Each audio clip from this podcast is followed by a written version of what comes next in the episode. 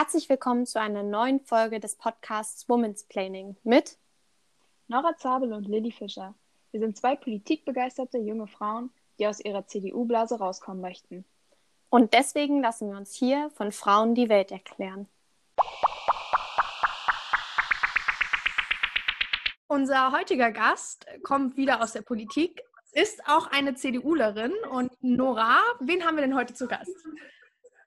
Ganz genau. Heute haben wir einen ganz besonderen Gast bei uns, denn die ist in ihrer derzeitigen Funktion ein Novum. Ines Klaus ist seit April die Fraktionsvorsitzende der CDU-Fraktion in Hessen und damit auch die einzige Vorsitzende der CDU-Fraktion in Deutschland. Sie ist am 28. Juli 1977 in Bochum geboren und hat Rechtswissenschaften und Politik an der Universität in Frankfurt am Main studiert. Sie hat, bevor sie 2018 Landestagsabgeordnete im Hessischen Landtag wurde, als persönliche Referentin für den Landtagspräsidenten Norbert Kartmann gearbeitet und war stellvertretende Pressesprecherin des Hessischen Landtags.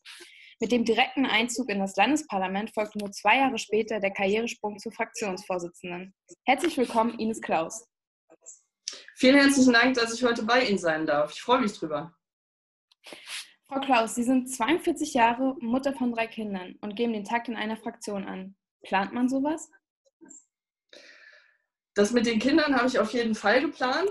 ähm, dass ich in die Politik gehe, habe ich nicht geplant. Das hat sich ergeben nach dem Studium und natürlich parallel auch äh, zu ganz viel ehrenamtlicher Politik und auch Ehrenamt in anderen Funktionen, also über die katholische Verbandsarbeit und später über Fördervereine im Kindergarten, über Elternbeiräte bin ich dann in die Politik gekommen, habe im Wahlkreis kandidiert, das hat geklappt, dann äh, war ich ein Jahr dabei und dann folgte der Ruf als Fraktionsvorsitzende und den habe ich natürlich sehr gerne und dankbar angenommen. Ja, leider aber unter tragischen Umständen, muss man auch dazu sagen. Ja. Ähm, und trotzdem, Sie hatten ja jetzt auch Ihre erste Fraktionsvorsitzendenkonferenz, wo ja auch Nuras und mein Chef jeweils mit dabei waren. Wie war das denn? Reine Männerrunde und dann Sie als einzige Frau in der Mitte. Das war natürlich ganz spannend. Äh, ich kann Ihnen aber sagen, es sind natürlich sehr nette Kollegen um mich herum. Und insoweit war das ein sehr konstruktiver Austausch und äh, geschlechterunabhängig in den Themen. Und das ist auch gut so. Aber natürlich kann man die ein oder andere Frau noch gut vertragen auf den verschiedenen Ebenen und den ähm, verschiedenen Gesprächsrunden. Das auf jeden Fall. Nichtsdestotrotz war das ein besonderer Moment, ja. Ähm, ich habe auch, äh, ich habe vorher in Absprache mit Ihrem Pressesprecher in der Fraktion telefoniert, der auf, auch aufgrund dessen, dass ich die erste Frau in der Fraktion super begeistert war von der Anfrage. Und hat auch erzählt, ja, wir haben hier eine Ahnengalerie und das ist endlich eine Frau, die dort hängt. Das war sehr, sehr schön. Ja, das stimmt. Das ist äh, bei uns was ganz Besonderes. Also ich bin auch die erste in Hessen, das stimmt. Gerade geht meine Kaffeemaschine aus, falls Sie das im Hintergrund hören. Ähm, diese Störgeräusche, die hat einen sehr eigenen Charakter. Das musste ich aber erklären, falls Sie denken, hier geht gerade etwas durcheinander ich bin Kaffeetrinker und manchmal entscheidet sie selbst auszugehen.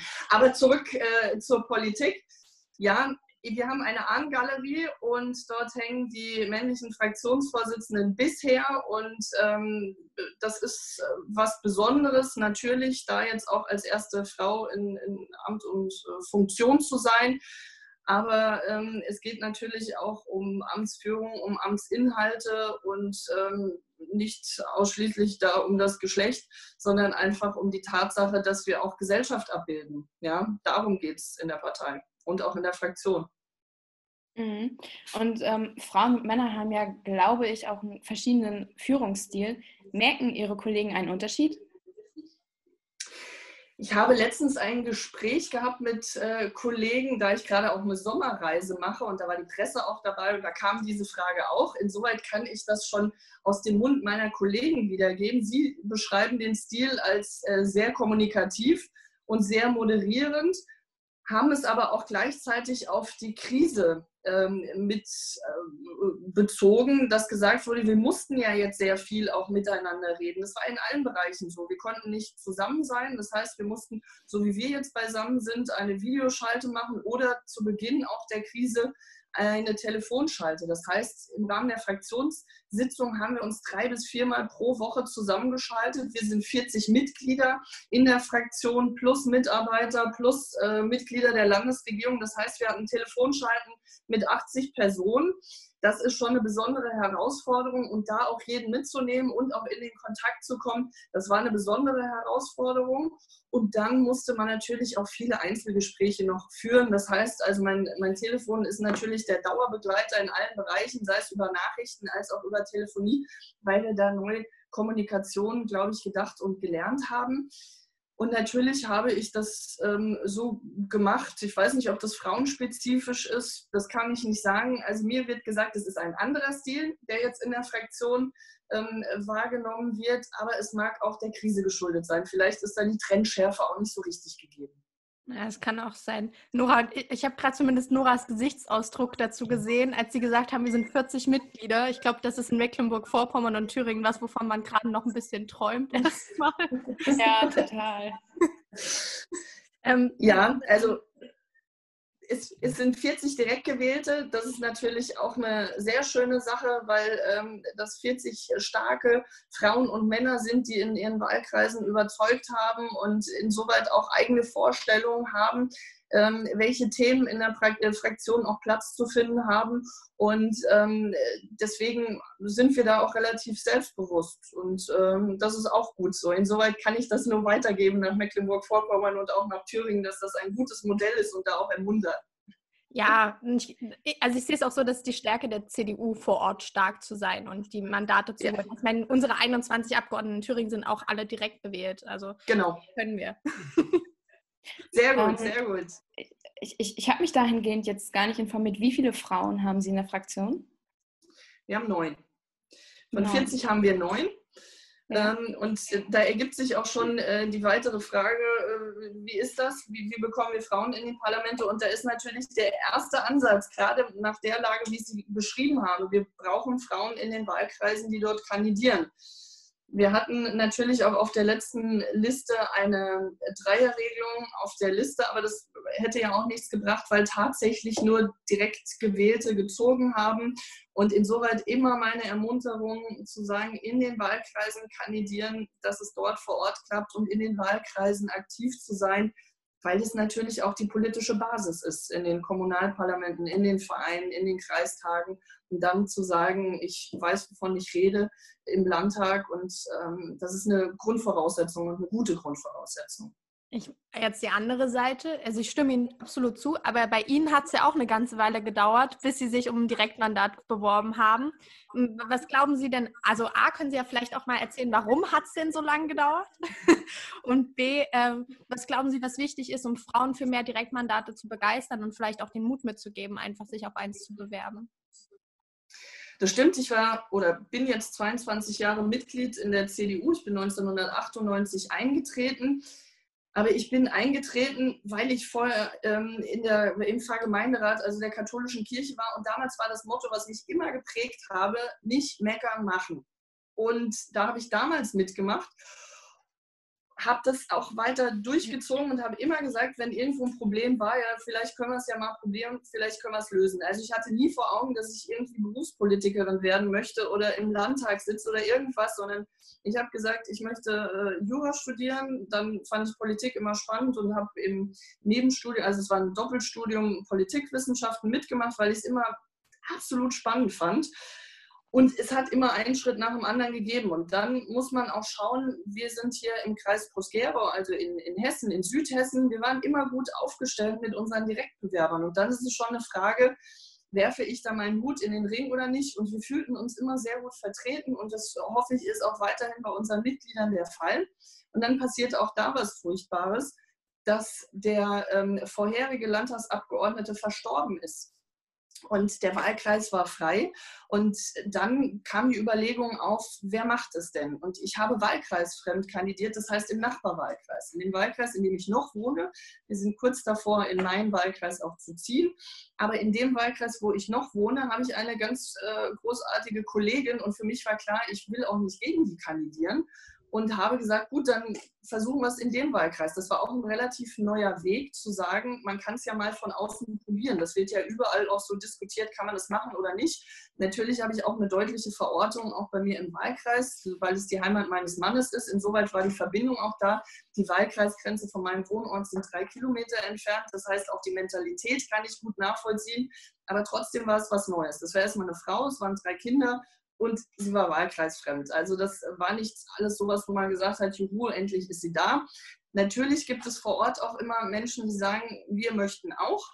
Das ist auch gut so, das ist in der Demokratie auch wichtig so, dass es dort einen Wettbewerb gibt. Das heißt, ich bin mit meinen insgesamt drei, in Teilen waren es vier Gegenbewerbern parteiintern, wie es auf Bundesebene auch um den Parteivorsitz schon gemacht wurde, durch die einzelnen Vorstände gegangen. Wir haben unsere Programme vorgestellt, wir haben unsere Möglichkeiten vorgestellt, unsere Ideen für den Wahlkreis und dann hat jeder Ortsvorstand entschieden, für wen entscheiden wir uns. Ich hatte acht Städte und Kommunen und ich habe sie weiterhin im Wahlkreis und alle acht haben dann gesagt, okay, wir sprechen uns für die Ines aus. Das hat mich sehr gefreut. Und äh, mit dem äh, Hintergrund habe ich es dann versucht und auch das hat geklappt. Das sind ja alles solche Schritte, die man mitdenken muss. Also es war echt immer ein Schritt nach dem anderen und das ist, glaube ich, auch was, was ganz sinnvoll ist, ähm, immer zu schauen, welchen Schritt kann man nehmen, was ist sinnvoll und was möchte ich überhaupt auf, auf dieser Ebene erreichen. Und das war immer so mein Ansatz und bislang hat er ganz gut funktioniert. Ja, und es klingt auch irgendwie so, als wäre bei Ihnen alles glatt gelaufen, als hätten Sie gar keine Schwierigkeiten gehabt, wenn Sie das so erzählen. Naja, also ich hatte äh, meine, also es gibt ab und an ja auch politische Anfragen, äh, ob man sich mal was vorstellen könnte, irgendwo zu kandidieren. Und meine erste Anfrage ähm, kam mit 24, ob ich auch äh, Landtagskandidatin werden möchte. Da gab es damals hier im Kreis Groß-Gerau schon einen Umbruch. Da war für mich klar, nee, ich möchte erst mein Studium fertig machen. Ich wollte erst fertig studieren, ich wollte auch äh, Volljuristin sein, ich wollte erst irgendwie ein Paket fertig haben, aber das ist ganz äh, individuell. Das muss man ganz individuell entscheiden, deswegen äh, kommt man halt auch nicht ganz jung in die Parlamente. Das ist auch klar. Aber es gibt diejenigen, die sagen, nee, ich kann es mir während des Studiums gut vorstellen und das ist genauso legitim. Ich hatte dann mit 28 eine Anfrage aus einer Stadt, ob ich Bürgermeisterin werden möchte. Und äh, dann habe ich gesagt, ja gut, wir sind sowieso gerade dabei, also mein Mann und ich, damals hatten wir noch keine Kinder, zu überlegen, wo ziehen wir hin, ist es okay? Und mein Mann sagte, ja, du bist sowieso irgendwie ein politischer Mensch, also können wir uns vorstellen. Und dann gab es dort eine Bürgermeisterfindungskommission. Das gibt es ja auch ab und an vor Ort. Die bestand aus fünf Herren. Drei davon haben gesagt, nein, eine junge Frau mit 28 nehmen wir nicht. Zwei haben gesagt, die nehmen wir. Insoweit gab es natürlich auch politische Niederlagen unterwegs. Aber sie haben mich nicht äh, abgehalten, auf dem Weg zu sagen, wenn es Möglichkeiten gibt, habe ich immer mal Bereitschaft hergestellt. Und natürlich ist es auch was, äh, wenn man mal auf dem Weg gehört hat, 28 und eine junge Frau nehmen wir nicht, dass man im eigenen politischen Leben vielleicht anders denkt und sagt, warum nicht mit 28 auch eine Bürgermeisterin. Aber vielleicht hat sich da in den äh, mittlerweile 14 Jahren auch einiges getan, um zu sagen, ich glaube, auch unter 30-Jährige können äh, gut Stadtoberhaupter sein. Nora, Nora guckt so kritisch. Ja, ja, ja, das ist halt so die Frage. Also ähm, mit als Frau traut man sich das ja schon eher weniger zu und dann auch noch mit unter 30, das, das ist ja schon. Ja. Ja, weiß Wobei ich nicht, Lilly, du traust ja alles zu. Ja, mach alles. Das, das, ist sehr gut, das ist eine sehr gute Eigenschaft. Behalten Sie sich das bei und da sollte man auch für werben. Ich habe mir damals auch gedacht, warum nicht? Ähm, weil ich mir gedacht habe, ich wollte schon immer Kinder haben und äh, dann hätte ich die halt als Bürgermeisterin bekommen und wäre immer nah an den Themen dran gewesen und hätte gesagt, hier brauchen wir eine Kita oder ich brauche längere Öffnungszeiten oder kürzere. Ähm, also ich glaube, das ist schon was, das höre ich eben häufig auch in den Debatten, dass Frauen manchmal zögern bei den Fragen, wie sieht es mit der Bereitschaftsherstellung aus? Und äh, es gibt ganz, ganz tolle Frauen äh, und die sollten dann auch diese Bereitschaft herstellen. Ja, ich, ich glaube, dass das tatsächlich, was gerade ein wichtiger Punkt ist, und das haben Sie ja quasi auch angesprochen, indem Sie gesagt haben, Kinder einfach kriegen, während man Bürgermeisterin ist, ist, glaube ich, dass die CDU jetzt versucht, sich ein bisschen an die politische Elternzeit ranzuhalten das, glaube ich, ein ganz wichtiges Thema ist. Ich meine, das Thema ist ja quasi in Thüringen angestoßen worden, als der damalige Landtagspräsident Karius ja eine Abgeordnete ja. mit ihrem Kind quasi rausgeworfen hat. Und ich glaube, in dem Moment dachte ich mir, jo, war richtig die Entscheidung, rückblickend, aber muss ich sagen, wie hätte sie es denn anders machen sollen, wenn ich mein Kind dabei habe und theoretisch kriegt mein Kind am Tag vom Plenartag, müsste ich am nächsten Tag im Plenum erscheinen, um keine Strafgelder zu bezahlen. So, also das, das ist sinnlos, meines Erachtens. Und deswegen glaube ich, dass es ein guter Punkt ist, ein wichtiger Punkt ist, auch um Politik attraktiver für Frauen zu machen. Absolut. Wir haben das gerade auch ganz aktuell äh, im Hessischen Landtag gehabt. Also erstens ist es so, bei uns sind häufig äh, kleinere Kinder mit dabei, einfach weil wir auch eine ganz knappe Mehrheit haben. Wir haben eine Stimmenmehrheit in Hessen und ähm, von allen Fraktionen ist da ab und an wirklich ein kleines Kind mal mit dabei, gerade wenn die Mutter die Abgeordnete ist, ist das ja manchmal anatomisch gar nicht anders zu handeln, dass das Kind in der Nähe ist.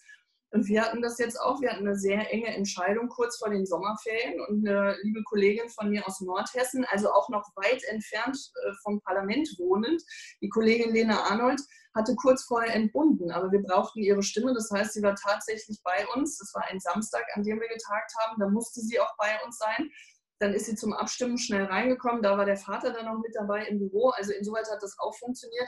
Aber ähm, natürlich muss man auch äh, schauen, wie funktioniert Parlamentsablauf. Also wir sind keine Kita, dass man sagt, spielt einfach fröhlich, während wir reden. Das geht nicht. Aber dass man das zusammenführt, wie das überall in den Berufen ist, überall, ähm, wenn es mal Kinderbetreuungsprobleme gibt, in den ähm, Firmen, in den Unternehmen, dann sollte das auch für Abgeordnete gelten, dass man sagt, äh, das eine würde das andere ausschließen, wenn wir nicht so denken würden. Und deswegen ist es auch ein wichtiges Zeichen. Also ich habe das damals auch beobachtet, was in Thüringen passiert ist. Damals habe ich noch im persönlichen Büro unseres Landtagspräsidenten gearbeitet und habe auch gesagt, Geld, sowas machen wir nicht. Und da hat er gesagt, nee, nee, machen wir nicht. ja, Wobei, da finde ich halt, da merkt man wieder, dass der weibliche Blick fehlt, dass es nicht eingeplant war, dass dort irgendwann mal Frauen mitarbeiten, die dann vielleicht Kinder bekommen. Und jetzt muss man halt schauen, ja, wie man es vereinbaren kann. Genau, aber ich sage auch immer, das betrifft so viele andere Berufe auch. Und da schaut man nicht drauf. Also man schaut ganz selten bei den Krankenschwestern drauf, wie kriegen die das eigentlich mit der Familie hin. Deswegen müssen wir gerade in der Politik auch darauf achten, dass wir da eine Vorbildfunktion haben, um auch zu demonstrieren, uns trifft es auch. Wir haben auch manchmal zeitkritische Momente. Wir müssen auch schauen, wie es funktioniert, aber es funktioniert und müssen deswegen auch die Politik so ausrichten, dass es klappt. Und da ist Landespolitik gefragt, weil ein Großteil der Herausforderungen im Familienalltag äh, hat eine Verortung in den Landesparlamenten, in den Ländern. Ja. Ich bin mittlerweile auch zu dem Schluss gekommen, dass ich glaube, dass es ganz wichtig ist, einen Chef zu haben, der selber Familie hat und auch Familie lebt. Weil ich glaube, das ist auch für Mitarbeiter immer ganz wichtig. Und auch nochmal, ich glaube, dass so ein Chef verständnisvoller ist und nicht Sonntag, Nachmittag anruft und sagt, hier, jetzt hast du zu tun. Ich glaube, dass da vielleicht auch immer noch ein Unterschied ist ich weiß gar nicht, ob man das so pauschal betrachten kann. Es stimmt bestimmt, dass man sagt, wenn man das selbst schon mal erlebt hat oder wenn gerade ein Kind schreit oder so, dass man nicht so gut zu erreichen ist. Aber ich denke, es gibt auch einige, die dafür Verständnis haben, die keine Kinder haben. Und vielleicht ist man auch manchmal streng, wenn man denkt, komm, ich habe auch drei eigene Kinder, muss auch sonntags arbeiten, also stell dich nicht so an. Also ich glaube, es gibt es in beide Richtungen. Nur insgesamt zu thematisieren, das ist ganz wichtig. Ja, auf jeden Fall. Total. Wir würden jetzt in der Mitte, ich weiß nicht, ob Sie schon mal in unseren Podcast reingehört haben, wir haben in der Mitte mal einen Fragenteil. Und äh, zu dem kommen wir jetzt. Und äh, die erste Entweder-Oder-Frage hat Nora. Ja, ähm, wir haben ja auch gesehen, dass Sie sehr in der Kommunalpolitik verankert sind. Deshalb die Frage: Kommunalpolitik oder Landespolitik? Beides. Na, Sie müssen sich entscheiden. ah, okay, jetzt Landespolitik. Okay. Sie haben studiert in Frankfurt und sind jetzt ganz hier in Wiesbaden. Frankfurt oder Wiesbaden? Ah, das ist aber völlig gemein. Jetzt muss ich vermutlich wieder was sagen, ne? um mich entscheiden. Okay, aktuell Wiesbaden. Ich finde auch den, den Hessischen Landtag übrigens total schön. Ich durfte da mal nachts vorbeilaufen auf einer Bundesschülerkonferenz oder was war das? Äh, Bundeskoordinationsausschuss, sowas. Und da waren wir in Wiesbaden und Mainz und es ist wirklich schön, fand ich zumindest. Also herzliche Einladung auch nochmal bei Tageslicht vorbeizukommen an Sie beide. Ist Ihnen sehr auch cool. ganz schön. Ich wollte gerade schon fragen, ob wir vorbeischauen dürfen. Ja, natürlich, natürlich. Also ich nehme Sie jetzt digital mit und analog äh, jederzeit. Sagen Sie Bescheid und äh, ich zeige Ihnen beide Teile. Wir haben einen sehr historischen Teil. Wir sitzen im Schloss ähm, der Herzöge von Nassau. Das ist ein ähm, sehr traditionsreicher Bau, den wir haben, aber immer für die Öffentlichkeit hergestellt, nicht als Museum, sondern wird wirklich für die Öffentlichkeit genutzt. Der wird gerade umgebaut, weil es damals einen ähm, Bombeneinschlag gab, der bislang immer nur provisorisch gerichtet wurde, aber ansonsten sehr schön. Und der atmet auch die Patina unserer Vorgänger. Das heißt, da hat sich der Hessische Landtag das erste Mal konstituiert, 1946. Und direkt nebenan ist ein sehr normal, äh, moderner Bau, der sehr transparent ist und ähm, wo man auch sieht, was äh, vielleicht Politik auch bedeutet. Zusammenzuführen, alt und neu, Tradition, moderne, Transparenz und ähm, damals ein anderes Verständnis. Ja? Also insoweit herzliche Einladung. Also sehr Ja, gut, da freuen wir uns. Also es ist wahrscheinlich auch so ein ganz klassischer Bau, wo dann jemand, der die Führung macht, sagt, ja, der Architekt hat hier ganz viel mit Glas gearbeitet, um die Transparenz zu voll, wie man den quasi wollte. Sie sind ein Profi. Sie sind ein Profi. Wunderbar. Hier für, allein in unserer Architektur vereinbaren wir alles, was hier auch gelebt wird. Insoweit haben wir uns für sehr viel Glas entschieden. Sowas kommt davor. Ja, Ja, und genau. bei uns ist Glas und Holz und das Holz steht für das Beständige und das Glas für die Transparenz. Ist halt wunderbar, wunderbar. Nora, du hast die letzte Frage. Naja, ich habe tatsächlich zwei Fragen. Ich kann mich nicht für eine entscheiden. Deswegen AKK oder Merkel? Das sind richtig böse Fragen. Also, das ist, ja- Sie sind echt äh, ganz gemein. Also eigentlich meine erste Frage, äh, Antwort war vorhin schon richtig, dann hätte ich auch Hessen äh, zwischen Wiesbaden und Frankfurt gesagt. Und da ich merke, Angela Merkel ist eine hervorragende Kanzlerin. Also, äh, ne, und sie war auch eine hervorragende Parteivorsitzende. Also, was will ich da sagen? Und AKK in- hat in schwerer Zeit übernommen. Aber wenn ich es betrachte, Merkel. Merkel, okay. Und die letzte Frage. Instagram oder Facebook?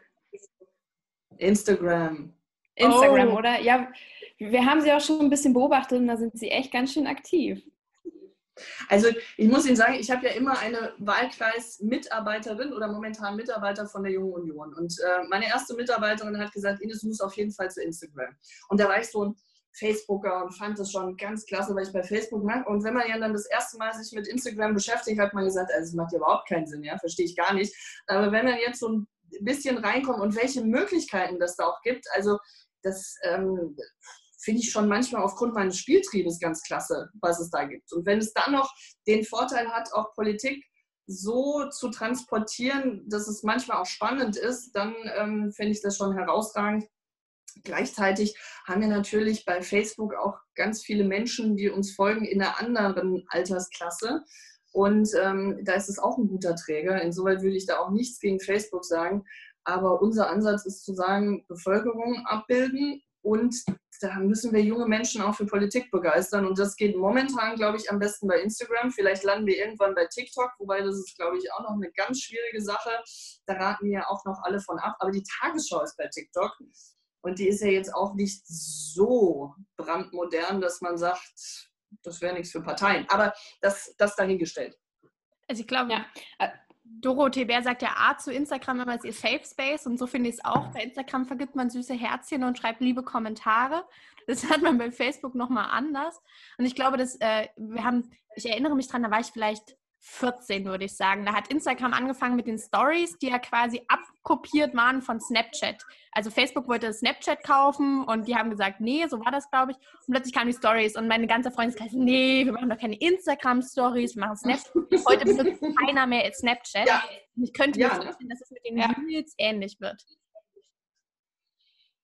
Ja, wobei, äh, ja, ja, ja, also wobei ich halt immer noch herausfinde, ist Tok- TikTok einfach nur ein Trend oder ist es halt was, was bleibt, so wie Instagram? Ja. Ich habe die App wieder gelöscht. Die ist mir zu datenunsicher. Das ist natürlich, Das ist natürlich auch ein Punkt. Und ich, äh, also wenn ich so bei TikTok äh, reinschaue, es sind ja dort doch, also, oder korrigieren Sie mich, eher die Challenges, die da so im Vordergrund stehen. Ja? Also wenn unheimlich viele skurrile Sachen gemacht, die auch lustig aufbereitet sind, aber 15 Sekunden ist natürlich auch eine recht wilde Schlagzahl, ne? wenn man Inhalte trotzdem noch transportieren möchte. Und das sollte auch noch im Vordergrund stehen. Ja, also deswegen ist, glaube ich, noch TikTok halt, die auch das, also länger als 15 Sekunden machen, ganz interessant. Deswegen macht ja auch der Tobias Hans das ganz großartig, finde ich. Und ich glaube, dass man TikTok eben nicht vergessen darf, weil es eine große Reichweite bei den jungen Leuten hat. Aber auf der anderen Seite glaube ich halt, dass Instagram vielleicht am Ende seriöser ist. Aber das ist halt auch genauso, wie Sie das gerade gesagt haben man muss ja, wenn man beides bespielt, Instagram und Facebook jetzt wieder, muss man absolut bedenken, dass es total unterschiedliche Zielgruppen am Ende sind. Aber die darf, muss man eben alle zusammen unter einen Hut kriegen. Das stimmt, ja. Das war gerade übrigens Women's Planning bei Lilly. alle, die dies zugehört haben. Sehr gut. Ähm, ich habe noch mal eine Frage zum Fraktionsvorsitz. Und zwar wurden Sie ja damals angerufen und da interessiert mich, was haben Sie dann gedacht? Sie hatten vorhin schon gesagt, es war ja eine ganz schlimme Zeit für uns. Der Thomas Schäfer hatte sich gerade umgebracht und der war für viele von uns nicht nur ein Parteikollege, sondern wirklich ein Freund. Und ich sage nicht Parteifreund, sondern Freund. Und es war fünf Tage danach und wir wussten ja, irgendwas findet gerade statt an Umbesetzung und unser neuer Finanzminister Michael Boddenberg wurde einen Tag vorher ins Amt gebracht. Und dann wird man angerufen und ich wurde am 1. April angerufen. So, jetzt sagt man, okay, wir sind in einer furchtbaren Zeit gerade, aber es ist der 1. April. Also das war in dem Moment wirklich ein, ein äh, Sekundenlicht in meinem Kopf, dass ich gesagt habe, es ist der 1. April, aber irgendwie hat man wohl gerade keine Nerven für Späße.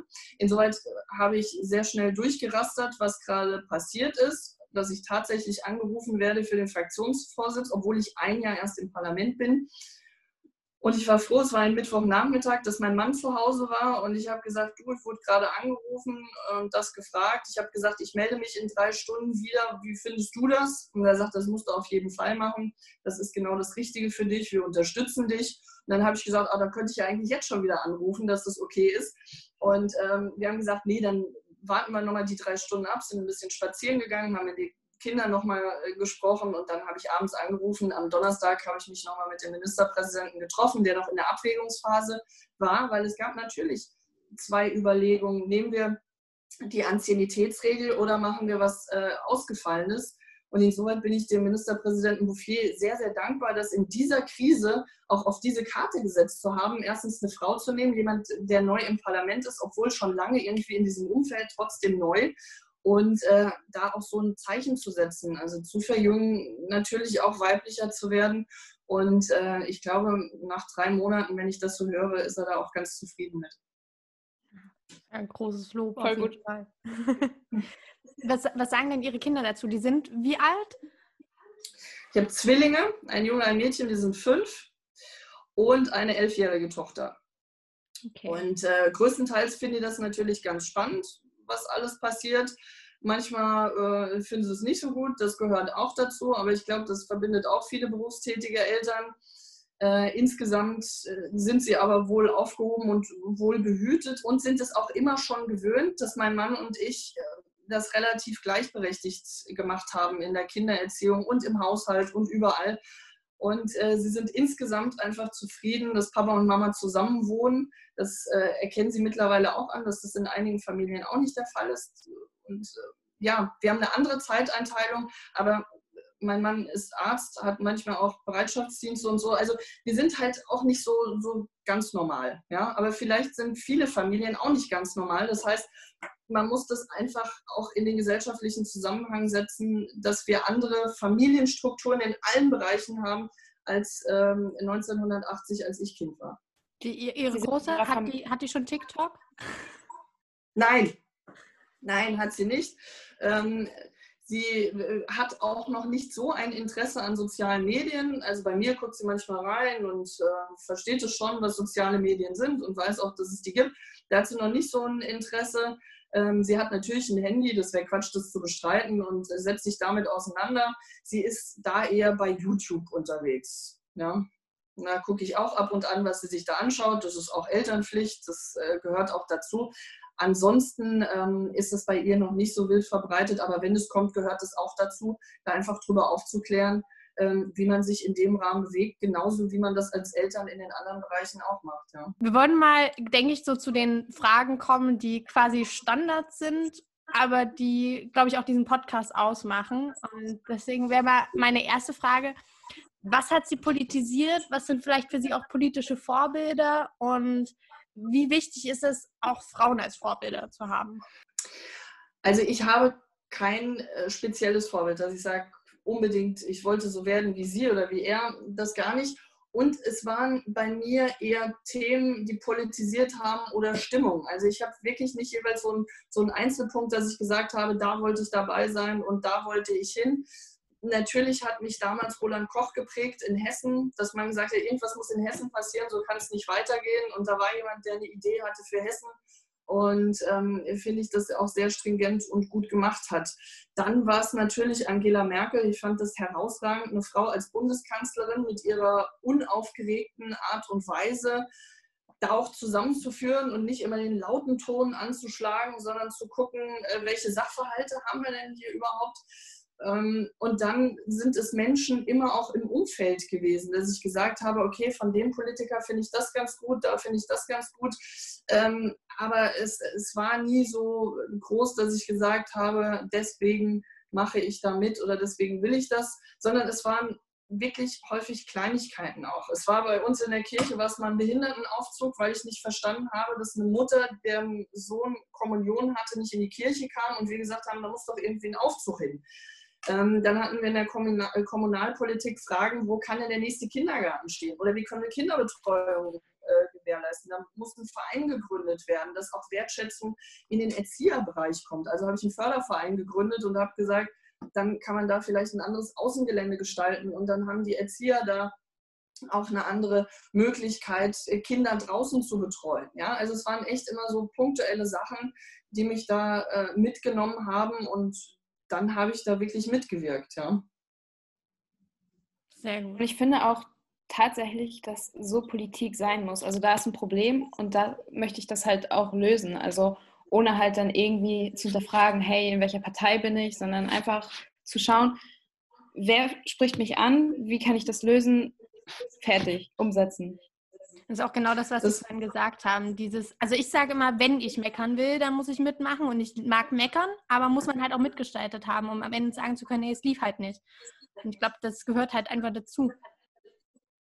Genau, also äh, für mich war klar und ich fühle mich seitdem auch wirklich wohl in meiner Partei. Also dass da der, der Grundkompass stimmt absolut.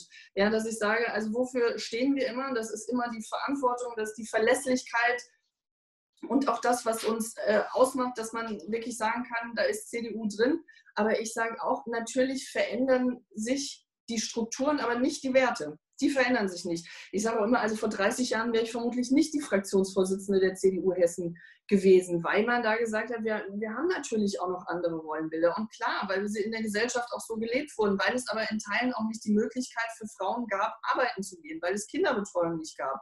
Und jetzt haben wir herausragend ausgebildete Frauen ähm, in allen Bereichen der Wirtschaft, überall im gesellschaftlichen Leben. Und dann ist man natürlich auch an der Politik zu treffen, um zu sagen, wir müssen da andere Rahmenbedingungen widerstellen. Und ich finde aber das immer unter dem Grundsatz der Wahlfreiheit zu sagen, es muss nicht jede Frau Vollzeit arbeiten gehen, es muss aber auch nicht jeder Mann Vollzeit arbeiten gehen, es muss nicht jedes Kind in die Ganztagsbetreuung. Also man darf es als Politik nicht verordnen. Und dafür steht die CDU, sondern zu sagen, wir müssen ein System in Deutschland aufbauen, wo die Menschen die Wahl haben, ähm, zu sagen, wie will ich meine Kinder betreuen, wie will ich arbeiten gehen. Dafür müssen wir Rahmenbedingungen setzen, dass jeder sich entscheiden kann und da will ich dran mitarbeiten und nicht stigmatisieren, weder in die eine noch in die andere Richtung. Wir müssen von den Stereotypen weg damit wir auch die Möglichkeiten bieten, dass die Gesellschaft sich, äh, die Gesellschaft sich so weiter, weiterentwickeln kann, ähm, wie es sinnvoll für sie ist. Und dafür müssen wir Strukturen schaffen und das macht Freude, da in meiner Partei äh, mitzuarbeiten. Das war auch richtig schönes Women's Planning. Und die letzte Frage, was raten Sie jungen Frauen, vielleicht auch Ihrem 20-jährigen Ich, was ist wichtig für den eigenen Lebensweg? Was haben Sie mitgenommen? dem würde ich raten, mach weiter Sport. Das ist sinnvoll. Meinem 20-jährigen Ich, das ist ab und an untergegangen. Ähm, das war mit 20 besser. Aber was ich raten würde, wäre wirklich in dieser schrittweisen ähm, Herangehensweise dran zu bleiben, äh, sich aber immer so Wegmarken zu setzen. Ich fand es in dem Bereich gut zu sagen, ich will erst meine Ausbildung haben, ich will erst ähm, auch immer abwägend mit meinem Mann unterwegs sein, dass er eine Phase hatte, wo er äh, im Vordergrund stand in der beruflichen Entwicklung. Jetzt bin ich es wohl gerade und es wird gedeckt. Also, dass es wirklich was ist, wenn man in Richtung Familie blickt, dass das gemeinschaftlich funktioniert und jeweils mit Rückendeckung des anderen. Und was ich jungen Menschen raten würde, ist auf jeden Fall mitmachen, auf jeden Fall engagieren, die Möglichkeiten nutzen, die man hat. Und wir als Politik, und da nehme ich uns in die Pflicht, weil man kann ja auch nicht sagen, macht ihr doch, seid doch selbst schuld, sondern dass man da Politik auch anpasst und niedrigschwellig wird. Weil man muss natürlich auch sehen, dass so eine Hürde, in eine Partei zu gehen, das ist ja schon irgendwie skurril. Ja? Also, dass man sagt, geh doch mal in die Partei, wenn jeder sagt, wir sind politikverdrossen. Ja? Sodass man sagt, was bedeutet denn Partei überhaupt? Wie kommt man in eine Partei rein und was leistet eine Partei? Und da müssen wir Wege finden, niedrigschwellig zu sein, ansprechbar zu sein, digital, aber auch analog. Wir müssen äh, unsere Instrumente überprüfen. Sind es Bürgersprechstunden? Sind es digitale Sprechstunden? Sollte man auf den Spielplatz gehen, äh, um ansprechbar zu sein? Also die Niedrigschwelligkeit der Politik und die Ansprechbarkeit ist da ganz wichtig, damit die jungen Menschen auch sehen, hey, Politik ist nichts Abstraktes, sondern das beginnt an der Uni, das beginnt draußen auf der Straße mit Straßenbeiträgen, mit Elternbeiträgen in der Kita, das beginnt mit einer Lehrmittelfreiheit und, und, und. Das ist alles Politik. Und das müssen wir sichtbar machen. Und das Schöne ist, in Deutschland kann man überall mitarbeiten, ähm, wenn man was nicht gut findet. Und das ist der richtige Weg. Und dafür werbe ich bei jungen Menschen. Me mega gut. Also, das ist viele gute Sachen auf jeden Fall dabei gewesen, die ich genauso unterschreiben kann. Und jetzt die letzte Frage. Wen würden Sie uns denn für eine nächste Folge vielleicht empfehlen? Nicht aus dem politischen Lager vielleicht, Wirtschaft, Journalismus, was auch immer Sie denken. Eine Frau, die Sie begeistert, die wir vielleicht mal anfragen. Ah, da muss ich jetzt einen Moment überlegen. Es gibt äh, viele spannende Frauen. Sie wollen nicht aus der Politik. Nicht unbedingt. Wir haben, wir haben viele Politikerinnen gerade, die bald kommen werden. Wir wollen nicht zu viel wahrscheinlich am Ende haben. Lilly, du bist doch gegen eine Quote. Meinst du, na, okay. Aber ich mag Regionalproports. Sie wollen jemanden aus, äh, Sie waren aus Thüringen, ja? Ja. Ähm, wie lange Zeit habe ich, äh, um drüber nachzudenken? Vielleicht äh, aus, der, äh, aus, dem, aus dem Rundfunkbereich ja. ähm, tausche ich mich hier gerne mit unserer Korrespondentin Ute Weltstein aus vom Hessischen Rundfunk. Das ist jemand, wir sind nicht immer inhaltlich einer Meinung, aber was Frauenthemen angeht und wie man da auch zusammenkommen kann, Medien und so weiter, vielleicht wäre das jemand für Sie, um einfach eine Frau, nicht aus der Politik, interessant und nicht eine Meinung, ähm, auch mal zu platzieren. Alles klar, haben wir notiert. Machen wir. Machen wir auf jeden Fall. Vielen Dank. Das war ein total schönes Gespräch. Wir sind auch, finde ich, total gut mal ins Labern reingekommen und es hat richtig Spaß gemacht, finde ich. Toll, dass Sie zugesagt haben. Natürlich und vergessen Sie nicht die Einladung in den Hessischen Landtag. Ja, unbedingt. Absolut. Ist auf jeden Fall ein Grund, mal wieder rauszukommen. Und Ihnen wünsche ich alles Gute und äh, ich finde es ein klasse Format. Also viel Erfolg da weiterhin und es ist genau der richtige Weg. Ich werde das immer verfolgen und begleiten. Dankeschön, wirklich. Danke. Dann machen Sie es gut und einen schönen Restwoche und ein schönes Wochenende. Und viel Spaß in Wiesbaden. Danke. Grüße nach Thüringen und nach MacPom.